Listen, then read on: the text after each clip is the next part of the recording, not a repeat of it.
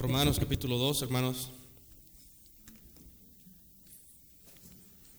Romanos capítulo 12.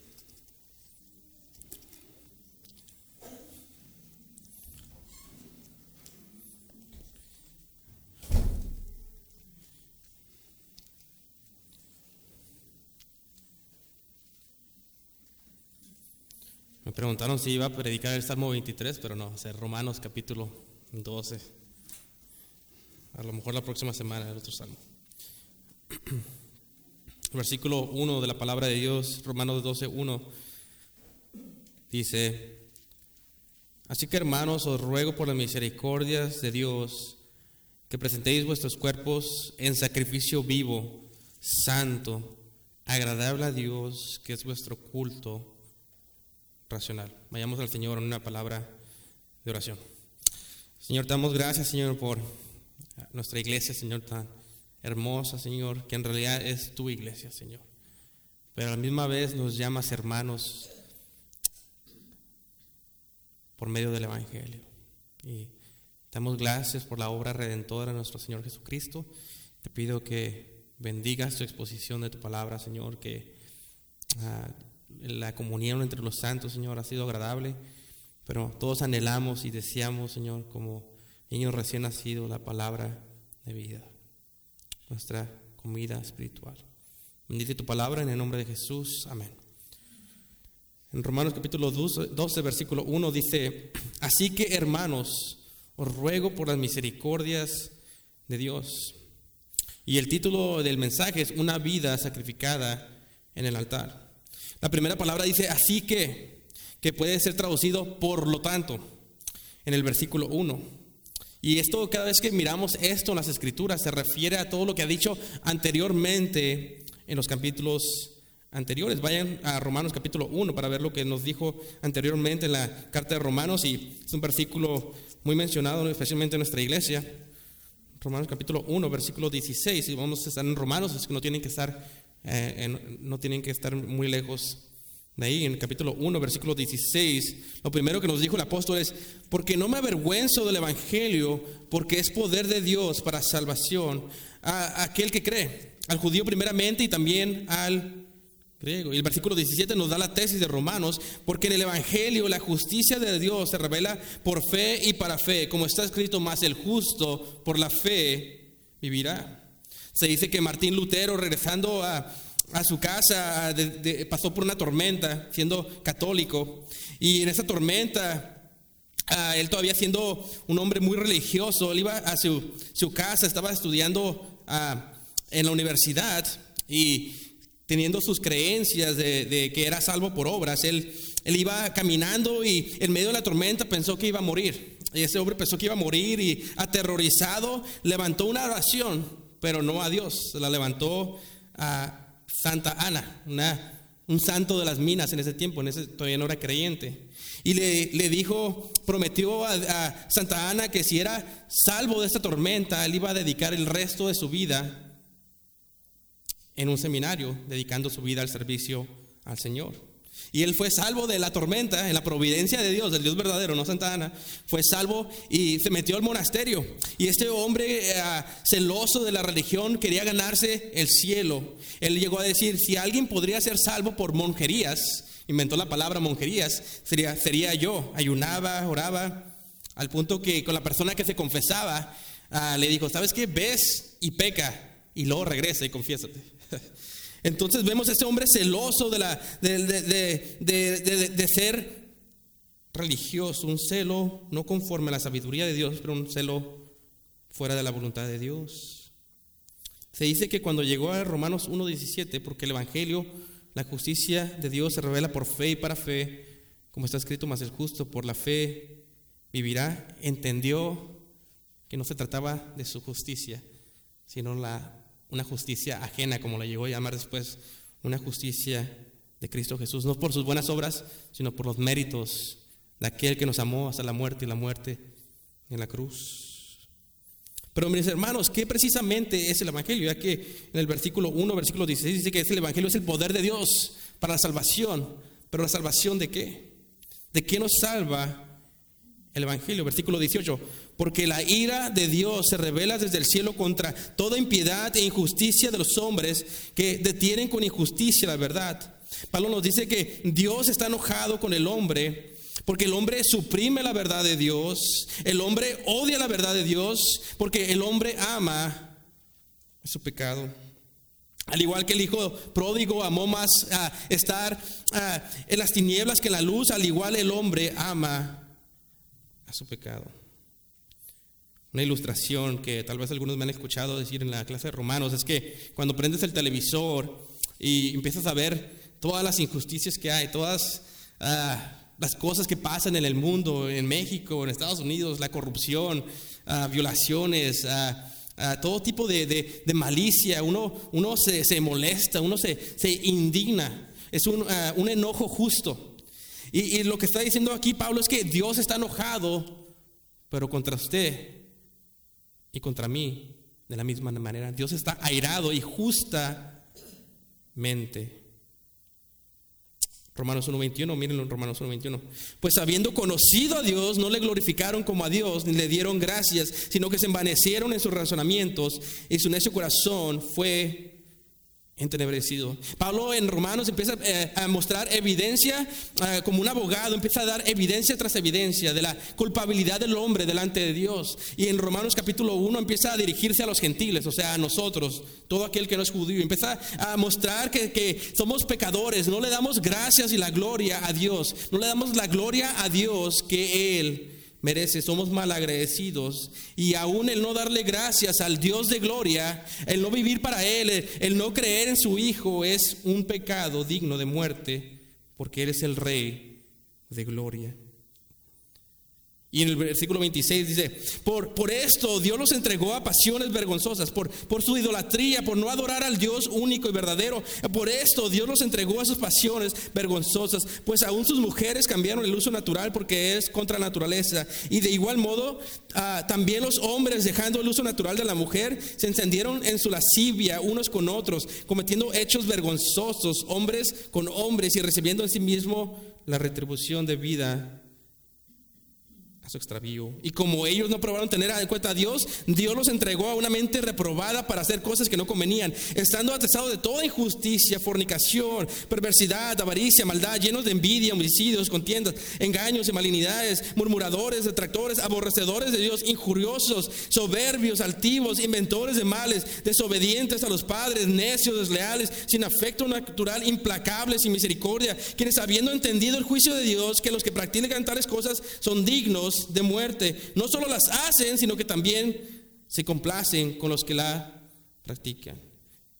Y todo ser humano cabe su pecado en esa lista.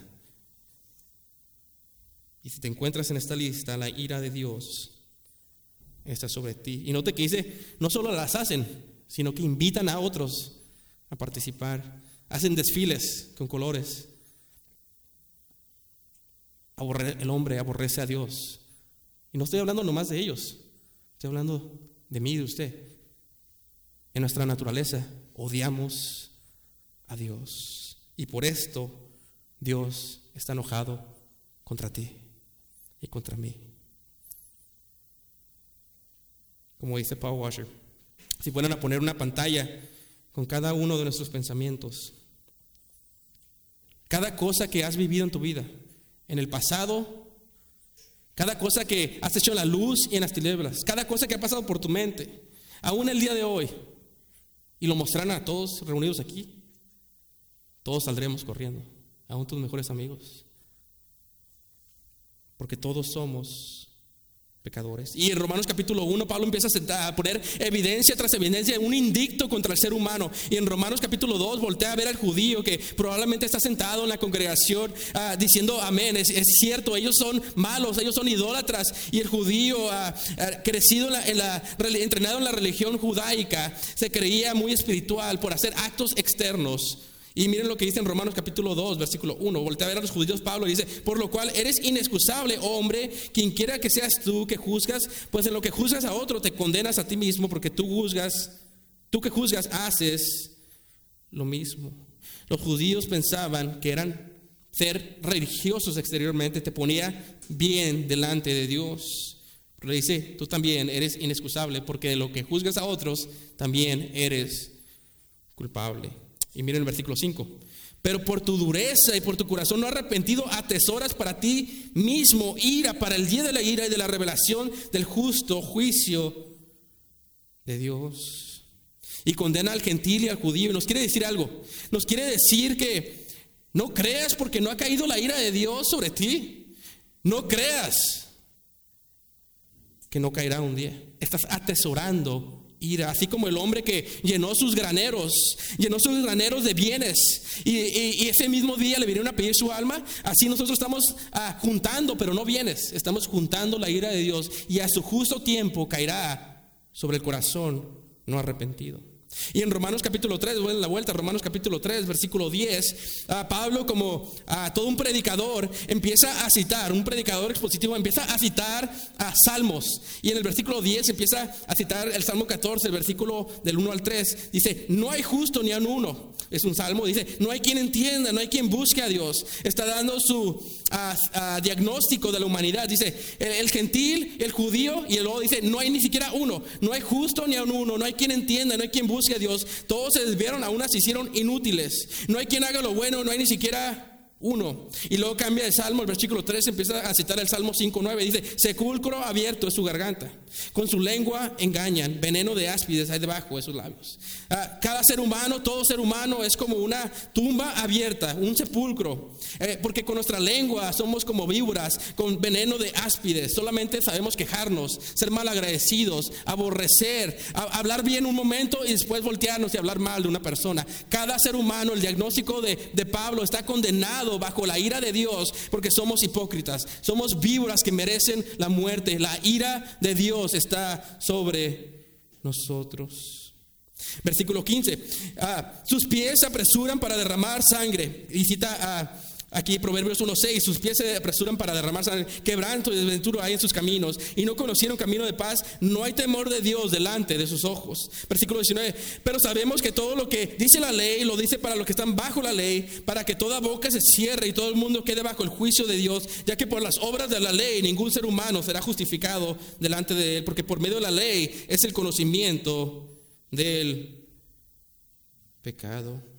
Y, empieza a decir Pablo que la ley nos muestra culpables a cada uno de nosotros. La ley va a hacer que agarremos nuestra mano como Job la agarró al quejarse delante de Dios y que la pongamos en nuestra boca. Nos va a quedar, a cada uno en el día del juicio va a quedar callado, no va a tener alguna excusa, no va a poder hablar de su pasado, no va a poder decir que tuvo una infancia mala, no va a poder eh, excusarse como los excusan los psicólogos diciendo que eh, solamente tuviste una, un crecimiento difícil. Ah, no te creaste en el, ambiente ideal, no tuviste suficiente educación, no tuviste suficiente economía. Dice Pablo, no, cada hombre, cada ser humano, cada hombre, cada mujer, cada joven, cada jovencita va a quedar delante de Dios con la mano en la boca, callado delante del juicio de Dios, atesorando ira, con la ira de Dios, toda la ira de Dios sobre ellos.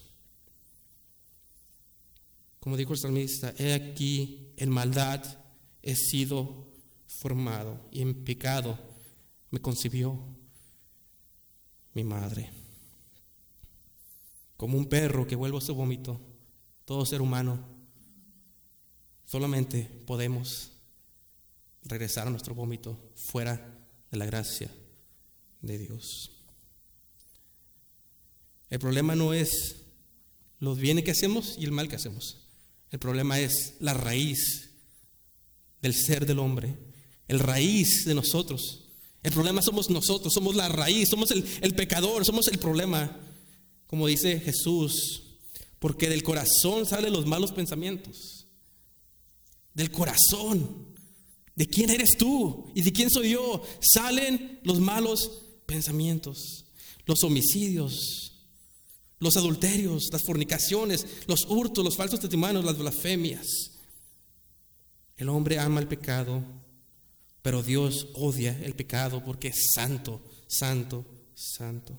Y al igual que dijo Spurgeon que si estuviera una cocina con las luces apagadas y alguien entraría y prendiera la luz, saldrían corriendo todas las cucarachas. Así nosotros, si fuera para ser Dios en este momento, saldríamos corriendo, saldríamos derretidos, muertos. Ay de mí, dijo Isaías, maldito soy delante de la presencia de aquel que mora más arriba del serafín y, están los, los ángeles con, con seis alas en, toda su gloria. Si, si veremos a él que, que, que vio Isaías y dice en los evangelios que al que vio Isaías es Cristo, si lo fuéramos a ver a Él con sus ojos de fuego y los ángeles delante de Él, solamente diríamos con Isaías, ay de mí, maldito soy, me deshago delante de ti. Y la paga del pecado es la muerte. Romanos 3:23, por cuanto todos pecaron y están destituidos de la gloria de Dios. Todos pecaron. Todos estamos alejados de la gloria. La gloria es la totalidad de Dios, la, la, presencia de Cristo. Todos estamos alejados de la presencia de Cristo. No podemos acercarnos por nuestra iniquidad. Nuestras manos están sucias, nuestros pies están sucios, nuestro corazón está sucio, nuestra mente está sucia, nuestra lengua está sucia, nuestros ojos están sucios. Estamos echados a perder. Somos muertos en nuestros delitos y pecados, hijos de desobediencia, hijos de ira. Y como se agarra un vaso y se quiebra en el piso, así Dios nos destruirá en el día del juicio si vives el día de hoy en pecado. Versículo 24, 23. Por cuanto todos pecaron, están destruidos de la gloria, siendo justificados gratuitamente por su gracia, mediante la redención que es en Cristo Jesús, a quien Dios puso como propiciación por medio de la fe en su sangre para manifestar su justicia a causa de haber pasado por alto en su paciencia los pecados pasados. Está el juez, la escena es una, una corte, eh, en la corte celestial, y está el juez, y, no están tratando de comprobar si eres inocente o no. Ya, ya está el veredicto, somos culpables, dignos de muerte, dignos de la ira de Dios, dignos de que agarre el vaso y lo quiebre, vasos de ira, listos para ser destruidos, listos para el infierno. Y lo que pasa aquí dice, pero Dios, siendo justificados gratuitamente por su gracia mediante la redención que es en Cristo Jesús. La palabra justificados eh, es un término legal donde ah, una persona es declarada justa en la corte. Y, la escena es que está el juez, el, el, juez y va a traer la ira de Dios sobre nosotros. Y está a punto de sentenciarnos por la perversidad, por nuestra maldad, por nuestra boca, por nuestros ojos, por nuestro corazón, por nuestros malos pensamientos, por todo lo que somos, por no darle gracias, por ser malagradecidos, por ser idólatras. Y está a punto de caer la ira de Dios. Y sale el hijo del juez y dice, yo lo tomo todo. Y se pone enfrente de ti y lo mata a él para que tú puedas ser perdonado. Y lo mata a Él por su gracia, mediante la redención, mediante la compra de la sangre. Él la pagó con su sangre, la deuda infinita que nosotros no podemos pagar. Lo puso como propiciación por medio de la fe en su Hijo. Propiciación en los tiempos de los aztecas. La gente trataba de agradar a Dios sacrificando gente, corazones, tratando de satisfacer la ira de Dios. Pero en el cristianismo, en la Biblia, no es el hombre tratando de sacrificarle a Dios, es Dios sacrificando a su hijo, a su cordero. Lo que Abraham no hizo cuando tenía a Isaac a frente, cuando levantó el cuchillo, Dios lo terminó. Y sí, terminó el cuchillo en la cruz del Calvario. La redención en los tiempos de, de antes, en la esclavitud, te, dice que se estaba exhibiendo una esclava, una bella esclava que estaba en venta. Y había hombres malos tratando de, comprarla. Y de repente viene un hombre, están tratando de negociar por ella. Y viene un, hombre, de, parece de la escena, y dice, yo daré el doble que todos los hombres. Y esta mujer solamente había conocido todo lo malo en su vida, solamente había tenido una, vida mala y, no sabía las intenciones de todo hombre. Así es que cuando la compra, lo, rasguña, le dice malas palabras en su lenguaje, no, entiende el mismo lenguaje. Y, hasta que se da cuenta que la había comprado solamente para dejarla en libertad. Y de la misma manera, uno antes de conocer a Cristo, solamente odia a Dios, odia escuchar la Biblia. La Biblia es aburrida, la Biblia no tiene vida. Pero cuando uno es regenerado por el Espíritu Santo, el Espíritu viene a morar de ti, eres una nueva criatura en Cristo. Cuando entiendes lo que Cristo hizo al poner la sangre delante de ti, al ponerse, al pararse, cuando Dios iba a destruirte como un vaso de vidrio y se puso Él y lo destruyó a Él para, como propiciación para tus pecados. Cuando entiendes esto, entiendes el Evangelio y lo amas y entiendes que su sangre te compró, que su sangre te redimió, y donde Dios ve la sangre no hay pecado que Él cuente. Cuando Dios ve la sangre no hay pecado que Él te cuente. Cuando Dios ve la sangre no hay pecado que Él te cuente. Sabiendo que eres un miserable pecador, lo contó a Él que dijo, Dios mío, Dios mío, ¿por qué me has desamparado? Por ti. Lo mató a Él por ti. No por nuestras obras, sino por su gracia. Romanos 1 dijo, está enojado con los gentiles, nos está explicando qué es el Evangelio. Romanos 2 contra los judíos. Y Romanos 3 nos dijo todo lo que Dios nos ha hecho, que Dios nos redimió, Dios nos ah, justificó, nos redimió, nos compró, nos justificó, nos llamó justos por el mérito de otro. Y, fue la propiciación, fue el pago con, con la, aplacó la ira de Dios mediante la obra en la cruz y nos empieza a explicar la, la belleza del Evangelio. Den la vuelta a Romanos 4, versículo 3. Romanos 4, versículo 3. Dice la, palabra de Dios. Ah, ¿Qué dice la escritura? Creyó Abraham a Dios y le fue contado por justicia. Dice, lo único que tienes que hacer es creer en Él, creer en el mensaje de la cruz. No es por tus buenas obras, solamente ve a la cruz, solamente cree en Él y es contado como justicia. Recuerdo que cuando fui a sacar una, una cuenta de, de, banco en Chase, me estaba hablando la, la, persona que firma las tarjetas de crédito. Y ah, me estaba apuntando para Chase. Y me dijo, ¿qué haces? Yo soy predicador. Y me dice, oh, y me, empezamos a hablar de eso. Y ya le empecé a hablar de, de, de una deuda que ella tenía. de la deuda y millonaria que ella no podía pagar. Y le dije, lo que es la Biblia, lo que dice es que el Evangelio es una transacción, como una cuenta de banco. En el momento que tú crees en la cruz, lo que Jesús hizo en su muerte, sepultura y resurrección, todos tus méritos pecaminosos fueron transferidos a lo que pasó, lo que Cristo ya hizo dos mil años. Y toda la justicia, todas las perfecciones, como Él honró a Dios y cumplió toda justicia, es transferida a ti. No por tus méritos, sino por lo que Él hizo. Creyó Abraham a Dios y le fue contado por justicia. Versículo 6. Como también David habla de la bienaventuranza del hombre quien Dios atribuye justicia sin obras, diciendo bienaventurados cuyas iniquidades son perdonadas y cuyos pecados son cubiertos. Bienaventurado el varón quien el Señor no inculpa de pecado. Quiero que entienda esto. Este salmo que está citando viene cuando cometió adulterio. Un hombre mentiroso, Abraham, un hombre de poca fe y un hombre adúltero dice, bienaventurado el hombre cuyos pecados son perdonados por medio de la fe y la fe en Cristo Jesús sola, fide solamente por la fe y nada más. En Romanos capítulo 5, versículo 1, miren lo que dice, justificados pues por la fe tenemos paz para con Dios por medio de nuestro Señor Jesucristo. Una paz como el mundo la da, una paz que tienes una tranquilidad, tienes el Espíritu Santo, aunque el mundo se esté muriendo, aunque los montes se acaben, como dice Salmo 46, y el mundo se está acabando, tú tienes una paz para con Dios, seguridad eterna por lo que Jesús hizo y por el Espíritu que viene a morar dentro de ti.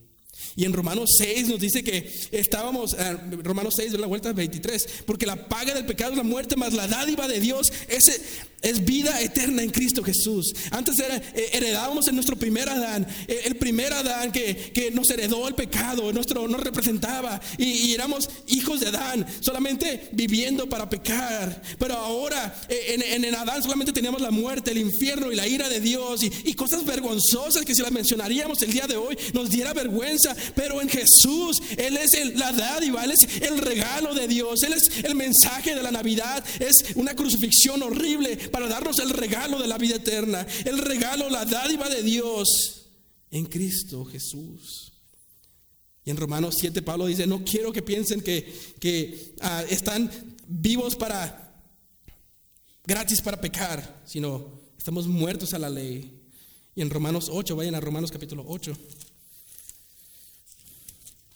Romanos capítulo 8 y miren el versículo 1. Ahora pues ninguna condenación hay para los que están en Cristo Jesús Ninguna condenación hay. Nos dice, ya no hay condenación, ya no estás bajo la ira de Dios. Todos los que miran con fe como Abraham, el mentiroso, todos los que miran con fe como David, el adúltero, y se arrepienten de sus pecados, no para continuar en ellos, pero se arrepienten y, están muertos a la ley. Ahora miramos por fe y caminamos por fe. El justo por la fe vivirá por el poder de Dios, por el Evangelio, porque el Evangelio es el poder de Dios para salvación, para el judío primeramente y también para el griego. Dice, todos los que lo miran por fe, ya no hay condenación condenación. Ya no tienes que estar atribulado por tus pecados, porque ya no te son ah, ah, contados, porque Dios te los pagó todos por medio de dar a su Hijo en la cruz del Calvario. Romanos 8, versículo 29. Porque a los que antes conoció también los predestinó para que fuesen hechos conforme a la imagen de su Hijo, para que él, sea el primogénito entre muchos hermanos, y a los que predestinó, a eso también llamó, y a los que llamó, a eso también justificó, y a los que justificó, a eso también glorificó. Dice, dice, Dios te escogió, te, antes te conoció, antes de que existieras, antes de que el mundo fuese, Dios nos predestinó en Cristo Jesús, como dice Efesios capítulo 1. Él a los que antes conoció, a los que amó de antemano, eh, no por nuestros méritos, sino porque Él tendrá misericordia, de que Él tendrá misericordia. A los que antes conoció, a los que amó de antemano, a estos predestinó, a estos marcó su, su vida de, del tiempo presente, desde antes de la fundación del mundo, tiempo presente a la gloria. A los que predestinó, a eso también llamó cuando escuchamos la voz de Jesús por primera vez, al escuchar el Evangelio y responder al Evangelio. A los que llamó, a los que escucharon el Evangelio y respondieron a Él, también justificó, nos declaró justos delante de Dios por los méritos de Cristo. Y a esto también glorificó la cadena de oro de la salvación. No hay nada que nos pueda separar de la mano de Dios. Versículo 35. ¿Quién nos separará del amor de Cristo? Tribulación o angustia o persecución o hambre o desnudez o peligro espada. Como está escrito, por causa de ti somos muertos todo el tiempo. Somos contados como ovejas al matadero. Antes en todas esas cosas somos más que vencedores por medio de aquel que nos amó. Por lo cual estoy seguro que ni la muerte, ni la vida, ni ángeles, ni principados, ni potestades, ni lo presente, ni lo porvenir, ni lo alto, ni lo profundo, ni ninguna otra cosa creada nos podrá separar del amor de Dios que es en Cristo Jesús, Señor nuestro una seguridad eterna, una seguridad en las manos de nuestro Salvador. ¿Quién nos podrá quitar de su mano? Romanos capítulo 9, versículo 15. Romanos 9, capítulo 15. Pues a Moisés dice, tendré misericordia de quien yo tendré, tenga misericordia, y me compadeceré de que yo me compadezca. Dice, yo lo hice todo por mí, dice el Señor.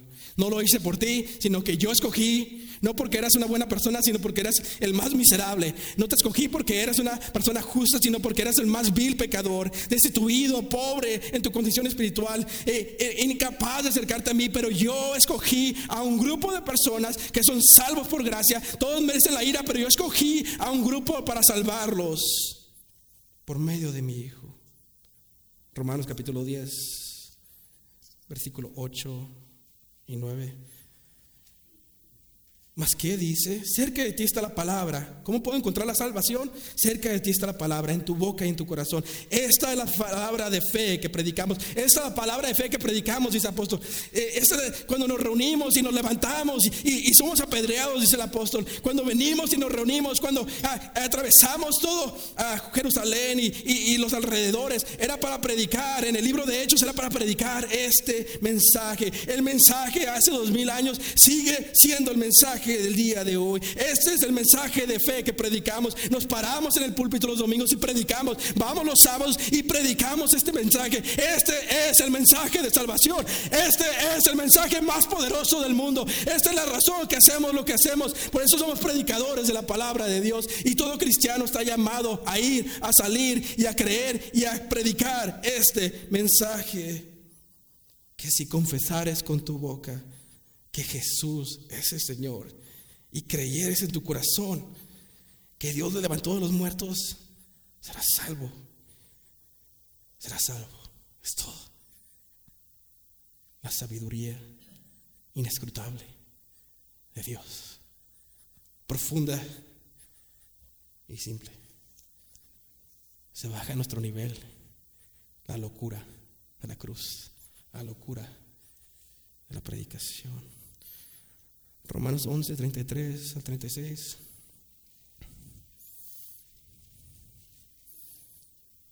Oh, profundidad de las riquezas de la sabiduría y de la ciencia de Dios. Cuán insondables son sus juicios e inescrutables sus caminos, porque ¿quién entendió la mente del Señor?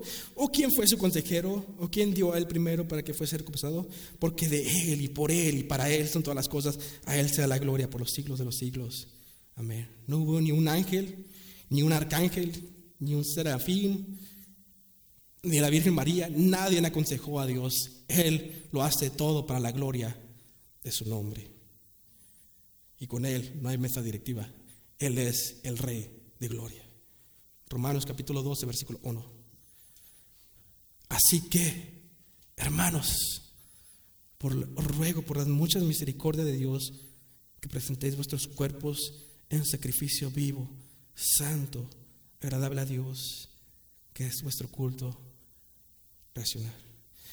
Hermanos, os ruego por la misericordia de Dios. ¿Cuál es misericordia de Dios? Porque Dios en Romanos 1.16 nos dijo que el Evangelio es el poder de Dios y el justo por la fe vivirá y que todo está condenado bajo la ira de Dios. Y este es el, Evangelio, el poder de Dios para salvarnos de eso. Porque nos dijo que estábamos condenados, que éramos vasos de ira, listos para ser destruidos. Y también los judíos, eh, religiosos exteriormente y, y pecadores, todos pecadores, gentil y judío. Y dice, por cuanto todos pecaron, no hay justo ni siquiera uno. Y todos quedarán bajo la ira de Dios, pero Cristo, Cristo, la propiciación, Cristo, la redención, Cristo, la salvación, Cristo, la gracia. Y, dice, cree como Abraham, cree en Él, cree como David, el adúltero, cree en Él, no importa cuál sea tu pecado, cree en Él y no te serán contadas tus obras de injusticia, sino la justicia de aquel que es ajeno, la justicia ajena de Cristo Jesús. Y Romanos capítulo 5, versículo 1 dice, justificados pues por lo que Él hizo. Y Romanos 6 dice, estamos muertos al pecado,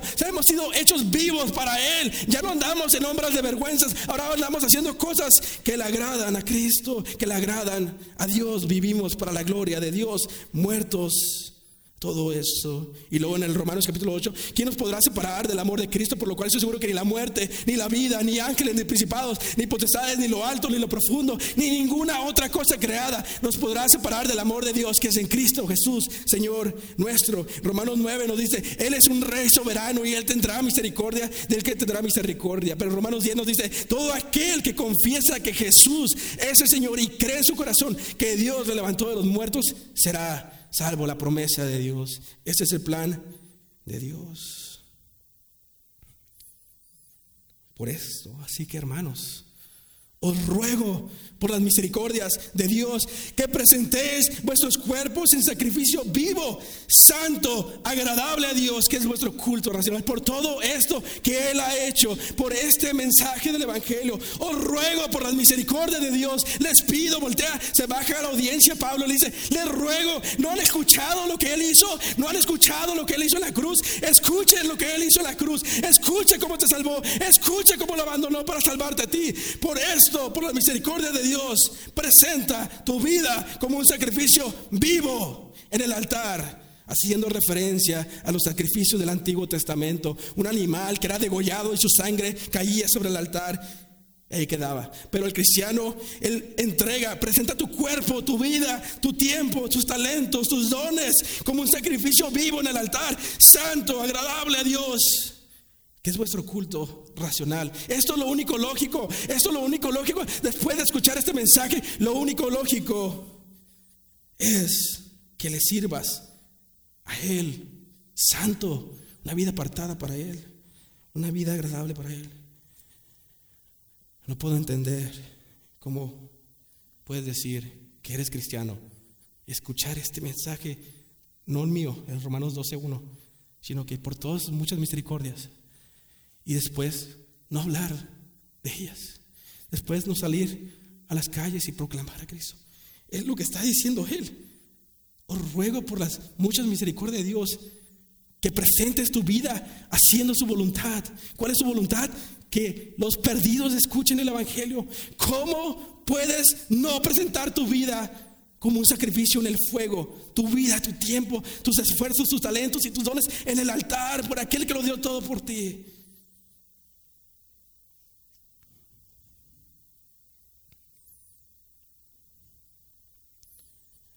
Pablo desvelado, sirviendo arduamente en el ministerio, agotado, cansado, afligido, pero predicando el Evangelio a tiempo y fuera de tiempo. Cuando estaba en la cárcel, dijo, y aunque sea derramado en libación sobre el sacrificio y servicio de vuestra fe, me gozo y regocijo con todos vosotros aunque sea tirado como un vaso que es consumido inmediatamente en el altar, aunque me maten, estoy cansado, no tengo fuerzas, pero me gozo, porque me tiro mi vida al altar para la gloria de Dios. En 2 Timoteo 4:6 dijo, porque yo ya estoy para ser sacrificado. Y el tiempo de mi partida está cercano. He peleado la buena batalla. He acabado la carrera de la fe. He guardado He guardado la carrera, he guardado la fe. Por lo demás, no está guardada la corona de justicia, la cual me dará el Señor juez justo en aquel día. Y no solo a mí, sino también a todos los que aman su venida. Porque ya estoy a punto de ser sacrificado. Ya estoy a punto de morir. Estaba a punto de morir estaba listo para entregar su vida como un sacrificio vivo, agradable a Dios. Filipenses 1.21 dice, porque para mí el vivir es Cristo y el morir es ganancia. Unos misioneros, uno de ellos llamado Jim Elliot, encontró su cuaderno, unos que dieron su vida, me parece que en Ecuador, dijo algo así. No es ningún tonto el que da lo que no puede retener para recibir lo que no puede perder. No es ningún tonto el que da lo que no puede retener para recibir lo que no puede perder. Él fue a predicar ahí después de haber escrito eso, y lo mataron a los que ellos a quienes les predicó el Evangelio.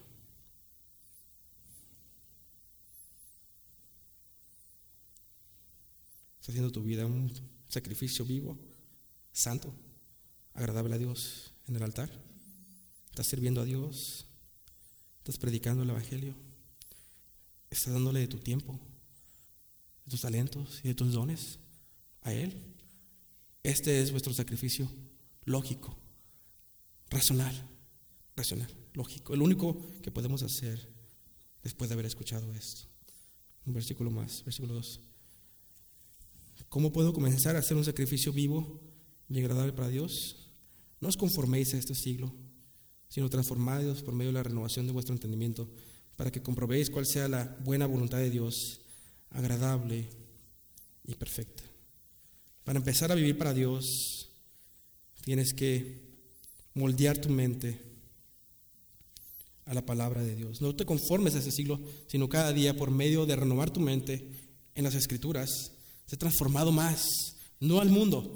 Una de dos, o serás transformado, cada día eres transformado más como el mundo y hablas igual que el mundo, o cada día eres más transformado a su imagen, a su carácter, a su paciencia, a su amor, a su gracia, a su misericordia, a su compasión, a su verdad. Y dice, no os conforméis a este mundo, sino transformados por medio de la renovación de vuestro entendimiento. Y solamente podemos hacer eso metiendo nuestra cabeza en la palabra de Dios, para que comprobéis cuál sea la buena voluntad de Dios, agradable y perfecta. Cuando hagas esto, podrás vivir en la perfecta, agradable voluntad de Dios. Cada decisión que venga a tu vida, la Biblia dice esto. Cada pensamiento eh, lo comparas con la Biblia. Cada cosa que va a salir de tu boca, lo comparo con mi Biblia. Ah, ¿Cómo quiere que sirva Dios en la iglesia con mis dones? Lo comparo con la Biblia. Y así continuamente renovamos nuestra mente y parece nuestro carácter más y más y más, como aquel que vemos por fe. Y cada día como un espejo, pero un día la será sin espejo y sin cortinas y sin nada. Vemos de, ah, el resplandor de su gloria, somos transformados a su semejanza. No os conforméis a este siglo, sino transformados por la renovación de vuestro entendimiento, para que comprobéis cuál sea la buena voluntad de Dios, agradable y perfecta.